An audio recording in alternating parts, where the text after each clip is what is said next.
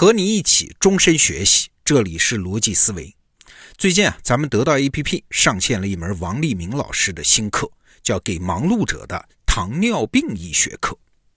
我自己听了这门课呢，最感兴趣的是王老师提出来的一个有意思的问题，就是现代医学的药物它是怎么被发明出来的？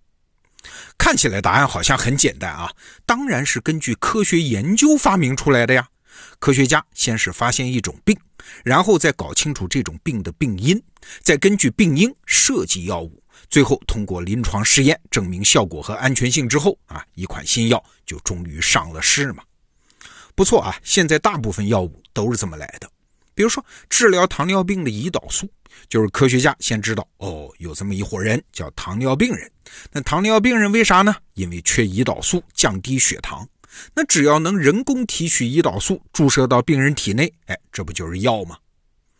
这是一种药，但是啊还有另外一种药，它的来历、它的作用、它的原理全都是个谜啊！但是偏偏在临床上呢，还非常有用。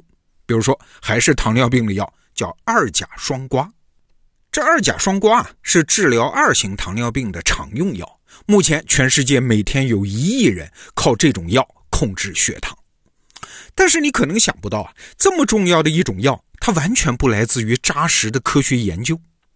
这二甲双胍最初的源头呢，是一种草啊，叫山羊豆，是欧洲的植物。那十九世纪末呢，美国人把它当做牧草，就是给牛啊、羊啊吃的草，引进了美洲大陆。但是很快就有人发现啊，哎呦不得了，很多牲畜吃了山羊豆之后很容易死亡。那为啥呢？一研究发现，这山羊豆之所以导致动物死亡，是因为它含有一种叫山羊豆碱的化学成分，它会剧烈的降低动物的血糖，所以这种植物就被禁止掉了。但是你想，此之毒药，彼之蜜糖啊！医生一看，哟呵，能降低血糖，那当然也许就能治糖尿病，所以被牧民们扔掉的东西，就被医生给捡回来了。再后来啊，人们就合成了一批山羊豆碱的类似物。哎，我们今天讲的二甲双胍就是其中一种。你看，从毒草到治疗糖尿病的神药，这个来历很偶然的。但是最核心的问题没解决啊！这二甲双胍它为啥有作用呢？起作用的机制是什么呢？不清楚。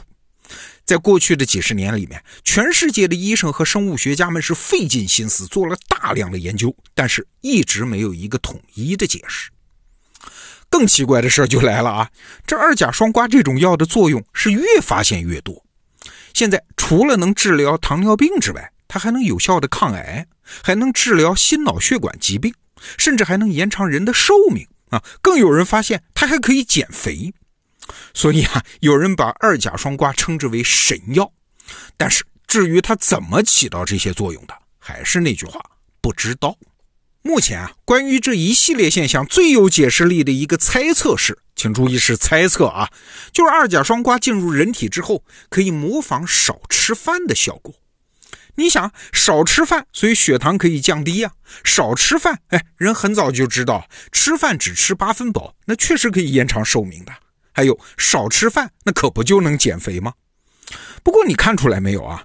刚才我们说的二甲双胍可以模仿少吃饭，它只是一个解释模型，它可不是科学的机制分析啊。正因为它不是科学的分析，所以啊，不管你是为了防癌，还是抗衰老，还是减肥，医生都绝对不会建议健康人去吃它。为啥？不可知的风险太大了嘛。你看，二甲双胍有用，但是因为起作用的机制不清楚，它的成功不可复制，它的效果不能扩展，也很难在它的基础上开发更有效、更安全的药物，所以它一直是一个神秘的存在。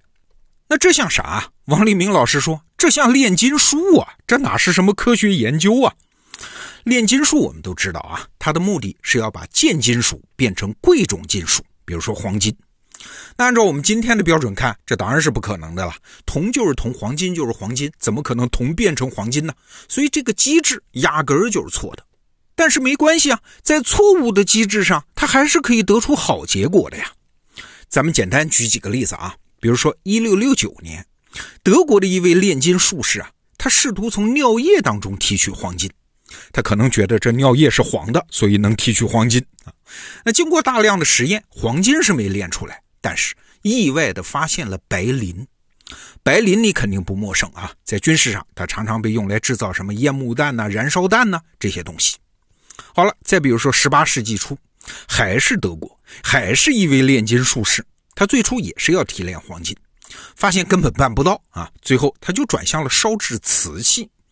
最后经过三万多次实验，他制造出了完美的瓷器，也就是今天享誉世界的那个瓷器品牌，叫梅森瓷器。不仅如此啊，历史上炼金术士还有意无意地采取了很多科学的方法，不仅详细记录了试验的过程和结果，而且通过使用什么量杯啊、天平啊、比重计啊这些工具，对实验进行定量分析。哎，我们今天现代化学就是在这个基础上诞生的。你看，和我们前面讲的二甲双胍的故事是不是一样？你说这些炼金术士获得了世界的全部真相吗？当然没有，他们连起点都是错的。但是他们还是取得了不少成果，解决了很多问题。这和我们通常理解的科学研究可就不太一样了啊！过去我们理解科学呢，好像是在一个个坚实的基础上往上面堆成果。比如说几何学，我们都学过，就是先有几个公理啊啊，然后在上面推导出一个繁复的定理体系，然后应用到越来越丰富的场景里面。但是从今天我们讲的炼金术这个角度出发，我们再来看一眼科学史，你会发现它其实是一个倒过来的过程，它不是从下往上堆的。比如说，科学史上有一个重大的进展，我们都知道，就是从地心说到日心说。但是现在我们全知道了，连日心说也是错的呀。太阳不仅不是宇宙的中心，连银河系的中心也不是。啊，也就是说，科学的每一个阶段的结论，其实是站在一个很不牢靠的地板上。科学的进步，其实是把这个地板拆掉啊，露出下一层地板的过程。哎，你看，它不是往上堆高，而是往下穿透。哎，想想也很悲哀啊！不管我们人类觉得自己的知识已经发展到什么程度，其实我们脚下的那个知识基础都是不牢靠的。更典型的例子呢，是牛顿提出来了力的概念，就是万有引力的那个力呀。在中学物理课当中，我们是把引力当做一个基本概念来学的，围绕它，我们背了多少定理啊，做了多少习题啊，看起来是个很坚实的理解世界的基础了吧？但是后来长大了，我们自学了爱因斯坦的相对论，哦，原来宇宙中也许根本没有牛顿说的那个引力那个玩意儿啊，有的只是弯曲的空间。那站在爱因斯坦的学说中呢，力它只是牛顿提出来的一个临时性的解释模型，是一个对模糊事物的抽象总结，有点像我们前面讲的那个对二甲双胍啊可以模仿少吃饭的效果的那个解释，它是一个知识的权宜之计，根本就不是究竟的认知。世界的真相它是个无底洞啊，不管我们踩到了哪一层地板，下面。就还有一层可以无尽的穿透下去。哎，今天讲这个话题啊，让我想起来我们转述师怀沙跟我讲的一个故事。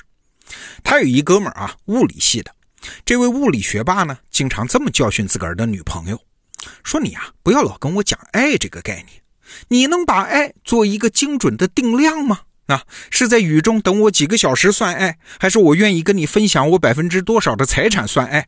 如果做不到这个份上的概念，哎，你就别用说什么爱不爱的呀。你看这位兄弟多有科学精神。但是今天我们听了王立明老师讲的二甲双胍的来历啊，我们肯定有了一番新的理解。请问什么是可靠的知识啊？它不一定是世界的真相，或者说它压根不可能是世界的真相啊，它只是一个解释模型，是特定问题的一个特定解决方案。我们必须认识到，没有什么知识是究竟的，是彻底的，一切知识的地板都不太可靠啊。一个现在手里的知识，只要它有用，那就暂时的用嘛，既不用苛求精准，也不放弃继续追问啊。一个糊里糊涂的炼金术士，哎，也未必不能做出成果的。好，我们还是回到那个物理学霸的故事啊。如果用一个“爱”字能解决问题，哎，那就用喽。否则啊，真相没有到手，女朋友倒是可能跑掉啊。好，这个话题我们就聊到这儿。逻辑思维，明天见。